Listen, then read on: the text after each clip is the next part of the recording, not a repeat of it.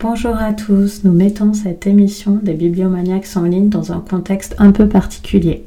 Vous êtes confinés, nous sommes confinés, mais nous avons réfléchi et nous avons décidé de continuer nos émissions en les enregistrant un petit peu différemment pendant toute la durée du confinement.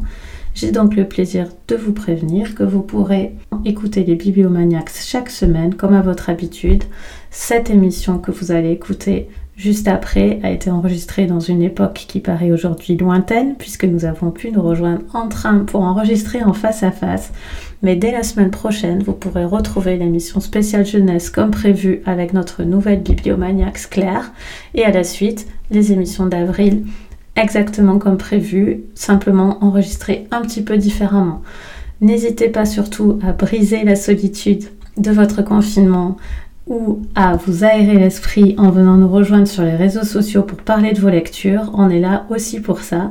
On espère en tout cas que vous profitez de cette période avec vos proches, euh, que tout le monde sera en sécurité autour de vous et on vous souhaite le meilleur et les meilleures lectures. À très bientôt.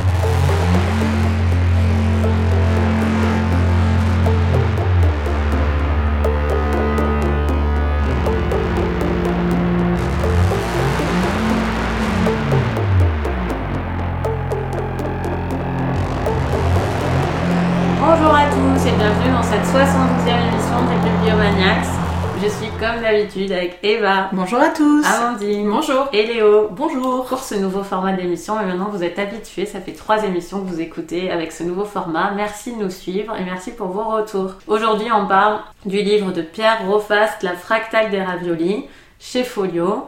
Et c'est Amandine qui va nous résumer. Alors, je vais vous faire le résumé le plus court de l'histoire des résumés. Attention. 1, 2, 3. Donc une épouse découvre l'adultère de son mari et elle veut se venger en l'empoisonnant, mais le repas ne va pas se passer comme prévu et alors là on est pris dans un fourmillement d'histoires euh, qui, euh, qui n'en finissent pas. Voilà, et c'est une construction, et va rigoler, mais c'est vraiment ça, c'est une construction, trois petits chats, chapeau de paille, paillasson. c'est des poupées gigognes. Oui, c'est exactement des poupées gigognes. Mais trois petits chats, je trouve ça trop mignon. Moi j'appelle ça? Trois petits chats, cette construction. Uh Qu'on voit pas souvent d'ailleurs. Euh. Bah, chez Pierre Rofest, oui. D'accord. Alors, Alors pas forcément exactement euh, sur le même modèle, mais il y a toujours une originalité. Qu'est-ce que t'as pensé des trois petits chats C'est un, livre que j'ai trouvé distrayant. Je relirai avec plaisir si vous voulez Pierre Rofast. Euh, je l'inviterai avec plaisir, etc. Le message est passé. Mais ça va pas vraiment au-delà de ça pour moi, mais sans qu'il y ait d'aversion pour le coup. Mais juste, je, parle donc mm. de, de la structure. Le livre part de cette histoire de vouloir empoisonner son mari pour des questions tout à fait légitimes. Ensuite, on croit qu'on va suivre ça et en fait, ça c'est un livre qui, est, construit d'une façon que moi je trouve euh, très euh, rare et à laquelle je suis pas habituée, qui fait quasiment penser à des nouvelles, un recueil de nouvelles qui aurait une cohésion autour d'un thème, voilà. Mais même pas vraiment d'un thème, mais plutôt euh, d'un fait initial qui est cette qui en première, voilà, qui, voilà, c'est ça, avec une homogénéité en fait dans le recueil de nouvelles. Donc on sent un grand plaisir à écrire ce livre. peut, comme d'habitude quand je dis ça, peut-être je me plante complètement c'était l'horreur, mais en tout cas c'est ce qui ressort du livre. J'ai l'impression l'impression que c'est assez ludique à écrire et même dans ses, remerciements à la fin, ça laisse penser que ça vient de côté ludique puisqu'il aimait inventer des histoires pour sa fille. Euh, euh, donc c'est ça qui lui a donné cette idée de, structure. Chaque partie est tout à fait agréable à lire et donc le livre est agréable à lire. Mais moi ça va pas au-delà de ça, c'est-à-dire que pourquoi en fait? Enfin, il me manque un petit peu euh, l'intention derrière ça. C'est un, oui, c'est un livre agréable à lire. C'est un jeu pour moi littéraire.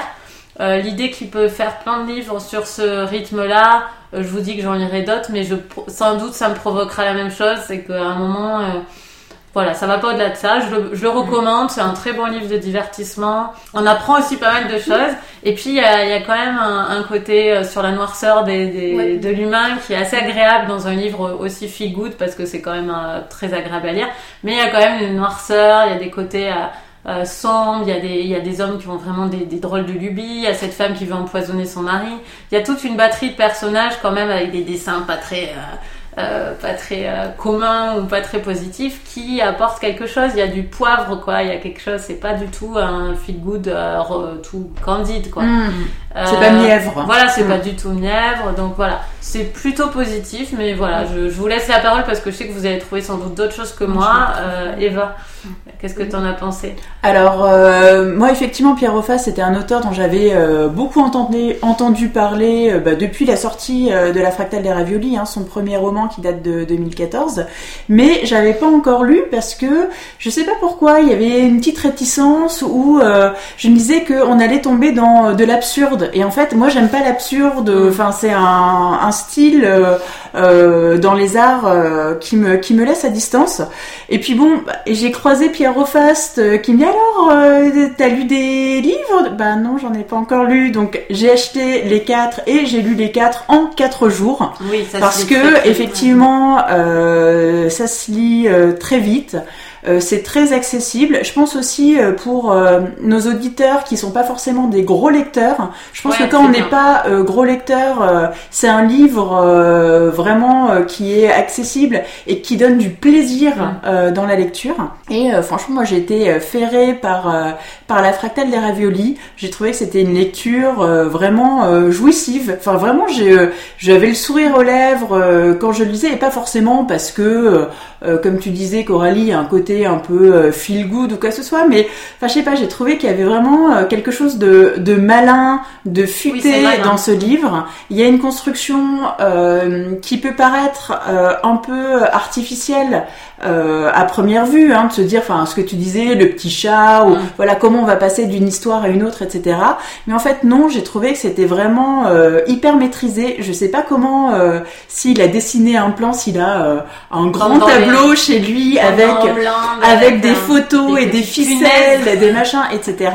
Parce que on pourrait penser que ça part un peu euh, en divagation mm. quelque part. Un sujet te fait penser à un autre, etc. Mais finalement, il y a quand même un fil conducteur qui est solide et on arrive à boucler la boucle et à euh, enfin vraiment euh, retourner euh, enfin le, le on va du point A à un point même pas B hein, on va jusqu'à Z et on retourne à A et il y a une vraie cohérence il y a une vraie histoire qui se tient alors que c'est parti un petit peu dans tous les sens. Et enfin je trouve que on sent à travers ce récit que euh, c'est quelqu'un, euh, voilà, on sent l'intelligence en fait de l'auteur, on sent que c'est quelqu'un aussi qui s'intéresse à beaucoup de choses, euh, on sent que c'est quelqu'un qui est cultivé, et moi j'aime ça en fait quand à travers la lecture d'un livre, on devine en fait une personnalité et des intérêts en fait chez un auteur. Donc vraiment, enfin moi c'est un livre, enfin je vais perdre, c'est un livre vraiment moi qui m'a rendu enthousiaste. Je peux comprendre Coralie quand il dit oui, mais après bon euh, c'est un excellent moment de lecture, mais qu'est-ce qui va me rester dans quelques mm. mois? Est-ce que je vais me souvenir en fait de toutes les histoires, de tous les personnages? Non. Mais euh, j'aurai un souvenir vraiment extrêmement agréable de ce livre qui m'a tellement accroché que bah, j'ai enchaîné les quatre en mm. fait. Euh, donc, enfin vraiment un auteur à recommander euh, pour passer un bon moment et bah, pour les gens euh, qui n'ont pas trop euh, l'habitude de lire et qui cherchent un livre parce qu'ils ont envie de se mettre ou de se remettre à la lecture, pour moi c'est parfait. Oui, ou à offrir sans trop de risques. Hein. Je pense que ça peut plaire au plus grand nombre. Mm. Euh, Amandine, qu'est-ce que tu en penses pour finir sur une note absolument positive avec Léo? Euh, bah, Moi, je me retrouvais euh, pas mal dans ce que tu disais, Coralie, mais j'étais peut-être plus enthousiaste, un peu comme Eva, finalement, à cette lecture. Je sais que j'en garderai pas beaucoup de souvenirs, dans le sens où le détail des histoires, je l'ai déjà pratiquement oublié. Par contre, c'est un très bon moment de lecture parce que euh, j'ai pris beaucoup de plaisir à le lire. Je l'ai lu assez facilement, assez rapidement. Et en fait, c'est aussi au-delà de se dire qu'il est accessible, il est aussi accessible dans le sens où même pour des lecteurs qui ont l'habitude de lire, mais dans des moments où on peut être fatigué, un soir on, est trop fatigué pour lire ou, euh, ou stressé, et ben en fait c'est pile poil la bonne lecture parce qu'en fait ça reste assez léger. Euh, on peut aussi lire sur des petites plages de lecture ce qu'on pourrait prendre. Tu, disais, c'est presque des nouvelles en fait. Mm.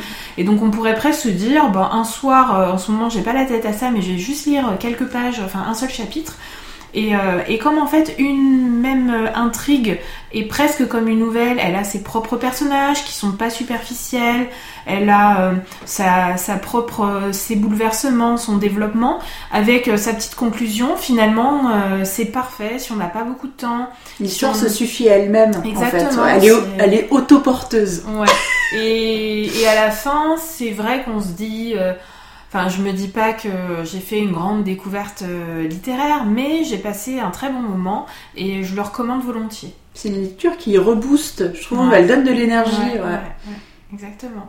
Merci Amandine. Et donc Léo, toi tu as beaucoup aimé, non? Oui, j'ai beaucoup aimé. Alors après, il faut euh, effectivement euh, se mettre d'accord. C'est pas un, un immense chef-d'œuvre de la littérature, mais malgré tout, voilà, c'est un roman que j'ai trouvé totalement jouissif, Mm. assez jubilatoire dans sa construction, qui est euh, dont, dont le style est très correct. Hein, c'est c'est plutôt bien écrit. Euh, moi, alors au départ, moi je l'ai lu en fait il y a longtemps, puisque je l'ai lu en 2014 à sa sortie. Je l'ai relu cette semaine pour les besoins de l'émission. Je m'en souvenais plutôt bien, mais je l'ai relu avec un immense plaisir. J'avais euh, au départ euh, succombé au titre, pour être honnête, La fractale des raviolis, donc je trouve absolument génial. Moi il m'a mis, il m'a mis le doute, tu vois. Ah ouais titre, Ah non. Ouais, bon. Euh, Moi j'a- j'adore vraiment le titre, et donc dès ma première lecture, j'ai été très enthousiaste Mm. sur cet aspect. Donc comme je le disais, euh, poupée gigogne, les, ré- les récits euh, enchâssés les uns dans les autres, mais, euh, mais fait de façon très intelligente. Le roman, il est très structuré, rien n'est laissé au hasard. Tout, on sent quand même que tout est travaillé. Mais ce que j'ai aimé aussi par-dessus tout, bah, c'est justement euh, le fait que Pierre Rofas nous raconte des histoires. Il se met vraiment dans la position du conteur. Et ça, c'est assez rare quand même euh, dans la littérature française et même d'autres nationalités. Écrire un roman juste pour raconter des histoires, partir de faits, euh, de faits réels qu'il a glanés donc tout au long de sa vie, qu'il a notés dans des carnets, et autour de ces faits, autour de ces personnages un peu atypiques, broder, euh, broder des histoires et nous les raconter. Et je trouve qu'il y a vraiment un un immense conteur. plaisir de lecture. C'est Oui. un conteur, Mm. tout à fait. Il a vraiment un vrai talent pour ça. J'ai aimé aussi le côté scientifique de ce livre, puisque Pierre Rofast est scientifique de formation, et je trouve que ça se sent vraiment dans son écriture. Et, euh, et c'est est une qualité. hein, en cybersécurité. pour, voilà, pour moi, c'est vraiment une qualité. Donc, euh, c'est scientifique Mm. au niveau de la structure, mais aussi au niveau de certaines choses qui sont dites. Il y a beaucoup de références à des faits scientifiques, à, voilà, à des phénomènes, mais il n'y a pas que ça non plus. Hein. Voilà, faut pas prendre peur. L'aspect scientifique, Léo qui est professeur agrégé de chimie, je le rappelle. voilà, C'est euh, important de le rappeler parfois. tout à fait. Nous ne sommes pas que des littéraires ici autour de, de ce coffre. Donc évidemment, j'ai été sensible à ça et ça m'a fait plaisir de voir un, un vrai roman aussi plaisant à lire, écrit par un scientifique, avec malgré tout des qualités littéraires. hein. Attention, Mm. c'est pas parce qu'on est scientifique qu'on sait pas écrire. hein. Mais évidemment, mais jamais je n'aurais imaginé Mais, telle euh, chose. Pierre Rofast est un homme complet. Voilà. Mm. Mais donc j'ai aimé l'originalité, j'ai aimé aussi l'humour noir, comme vous le disiez. C'est vrai qu'il y y a des choses assez sombres sur, euh, sur la noirceur humaine. On a ce personnage, donc cet adolescent qui, euh, qui recense le nombre de façons pour tuer Oui. une sauterelle. Et quand sa mère découvre ça. Voilà, donc moi c'est le genre de choses qui me font beaucoup Et rire. le- mais- l'histoire des couleurs est très bonne aussi. Oui, Oui, euh, vraiment plus. Hein. tout à fait. Ouais, la pathologie euh, d'un personnage autour des couleurs qui voit les rayonnements infrarouges Mm, mm. euh, et qui donc ne perçoit pas du Mais tout donc le ça, ça existe comme, euh, par exemple? Ça existe réellement? J'ai pas demandé vérifié, mais- comme il y a ce côté scientifique, enfin on sent que On a envie d'y croire en fait. Enfin, Ouais, je me mais- suis dit, est-ce qu'il nous invente des trucs au milieu J'ai et pas tout vérifié. Mm. Celle-là, j'avoue, je sais pas si c'est réel ou si c'est le fruit de son imagination. Euh, mais je sais Mais Ah, depuis bah, qu'il l'a inventé, ça existe. Voilà, mais donc il faut savoir aussi que les différents romans de Pierre Rofast alors, se ressemblent un petit peu, mais alors, on, on retrouve- on retrouve sa patte dans tous Ce ses schéma livres. narratif, en fait. Ils sont quand même un peu différents les uns des autres. Mais euh, ce qu'il faut savoir, c'est qu'il fait beaucoup de références à ses précédents romans dans les suivants. Alors, si on n'a pas lu euh, les premiers, c'est pas gênant pour suivre les autres, mais il y a pas mal de petites citations, de petites références. Ouais. Il construit en fait un univers global. Mm. Souvent, ça se passe dans la vallée de Chambry. Mm. Il y a des personnages qu'on retrouve, auxquels il est fait référence. Et euh, Il y a le collier aussi qu'on oui. retrouve. Et donc c'est quand même une œuvre qui est très cohérente, il a vraiment son univers à lui. Et pour son troisième roman, La baleine thébaïde, il avait même proposé à ses lecteurs de lui proposer des anecdotes, et en disant qu'il en choisirait une pour figurer dans son roman. Et donc pour l'anecdote, c'est comme ça que mon chat s'est retrouvé dans La baleine thébaïde de Pierre Rofast. C'est quoi l'anecdote alors? On a, on a quelques minutes là? Non, c'est pas une vraie anecdote, Ah. c'est juste le nom de mon chat qui est un petit peu spécial, Donne-nous le nom de ton chat. qui s'appelle Marajing. D'accord. qui est le nom d'une variété d'acier qu'on utilise pour fabriquer les lames d'escrime. Ah, d'accord. Tout ce, tout ce- Pierre étant scientifique, évidemment, il a réutilisé ce nom-là. et- Alors moi j'en profite de cette anecdote pour dire que non maman la scène où Eva S Dans la baleine euh, fait crac crac euh, dans la piscine, ce n'est pas une anecdote que j'ai envoyée. Euh, Pierre Auffast dit, m'assure, me jure que non il ne me connaît pas et que euh, c'est un hasard complet donc non. Eva S, ce n'est pas moi. D'accord. Merci. Bon, on va rester là-dessus, je pense que. Ah oui. pour On est fait pour conclure. Juste pour Ah, conclure, il y a quand- on sent quand même une humilité dans son travail. Enfin, euh, voilà, c'est pas prétentieux du tout. C'est juste la volonté de, de raconter des histoires, en fait. Bah, merci Léo, donc euh, un avis quand même plutôt positif. On Mm. vous conseille euh, la fractale des raviolis au Bibliomaniacs de Pierre Auffas, disponible chez Folio. Ils sont pas tous encore chez Folio, non? Il y en a. Euh, les le quatre- dernier, Abemus Piratam, le dernier sorti, je sais pas s'il est sorti. J'ai un doute. Les trois premiers, ça c'est sûr, ils sont en poche. À mon Et- avis, c'est un peu juste pour le dernier le qui est sorti quatrième, je sais dernière. pas. Mais il sort son cinquième chez Stock euh, bah, Le 4 la semaine mars. prochaine, Ouais. le 4 mars. Ben, Le Cerbère blanc.